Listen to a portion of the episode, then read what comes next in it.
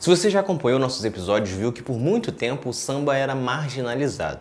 Era visto como de pessoas desordeiras e por isso tinha que ser feito e tocado às escondidas. Isso acontecia porque o samba tinha como origem as camadas excluídas da sociedade, como os ex-escravizados.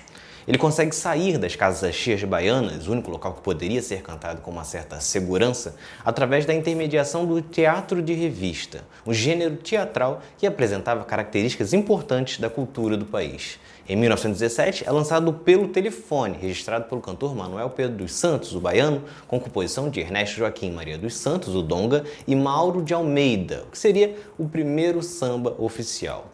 Outro fator que contribuiu para a desmarginalização do samba foi a ação de Getúlio Vargas.